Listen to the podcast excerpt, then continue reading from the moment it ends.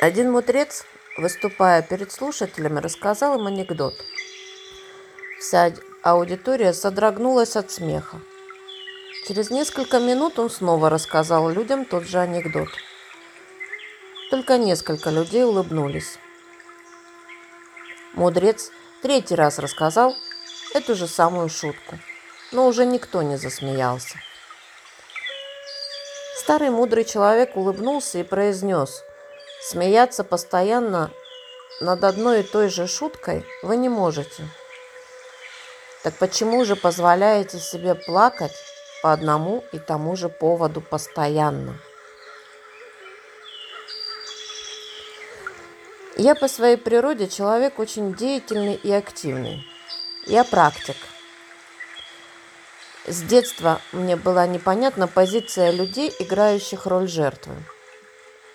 Не нравится муж, работа, условия жизни. Поменяй, измени, уйди, сделай что-то. Как лягушка в банке с молоком. Просто молоти лапками, взбей сметану и спасись. Потом уже, когда я стала заниматься психологией, узнала о том, что существует теория выученной беспомощности.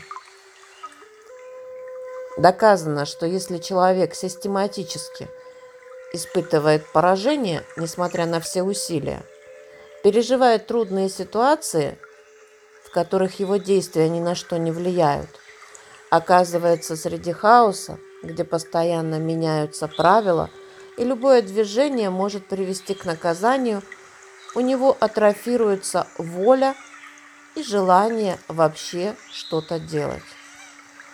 Приходит апатия, а за ней депрессия – человек сдается. Выученная беспомощность звучит, как Мария-искусница из старого фильма Александра Роу. Что воля, что неволя, все равно.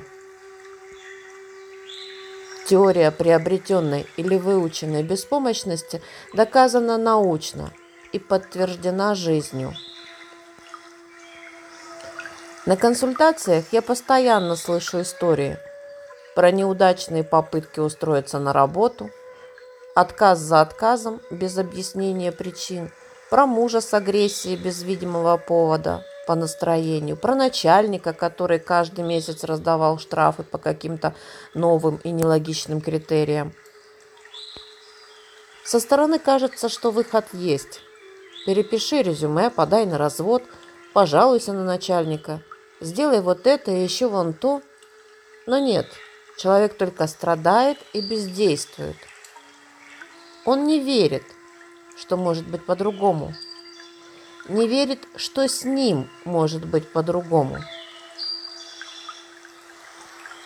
Что делать, если вы попали в состояние выученной или приобретенной беспомощности?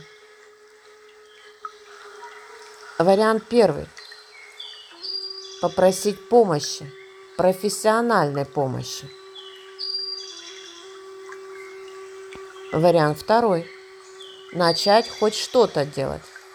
Даже в минимальном бытовом диапазоне. Обязательное условие – вы делаете выбор сами. Например, выпить чай или кофе. Какой чай, какой кофе – выберите. Почистить зубы или лечь спать. Или почитать или принять душ. Это очень важный пункт, потому что так человек возвращает субъективный контроль в свои руки. Во-первых, у него появляется выбор сделать то или иное. Во-вторых, в ситуации выбора он может принять решение и немедленно его исполнить. Что важно, это собственное личное решение, принятое самостоятельно. Даже маленькое действие становится вакциной против превращения в овощ. Действенность этого метода была неоднократно доказана. Проводили исследования в тюрьмах, домах престарелых, в группах наиболее ограниченных в свободе людей. Например, у пожилых людей, которые могли по своему вкусу обставить комнату – завести растения и выбрать фильм для вечернего просмотра, повышался жизненный тонус и замедлялся процесс потери памяти. Проблемой порой является не ситуация, а потеря воли и веры в значимость своих действий. Подход «делаю, потому что выбрал делать» позволяет сохранить или вернуть субъективное ощущение контроля, а значит воля не отъезжает в сторону кладбища, укрывшись простыней, а человек продолжает двигаться в сторону выхода из тяжелой ситуации. Ну и вариант третий. Ставьте маленькие реальные цели и обязательно отмечайте их достижения.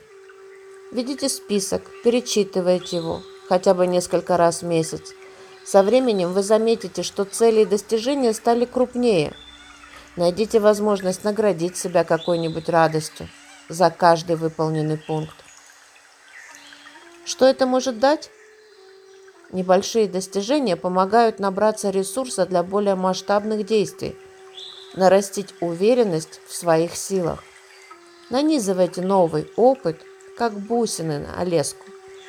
Со временем из отдельных деталей получится ожерелье. Новая история о себе. Я важен, мои действия имеют значение, я могу влиять на свою жизнь.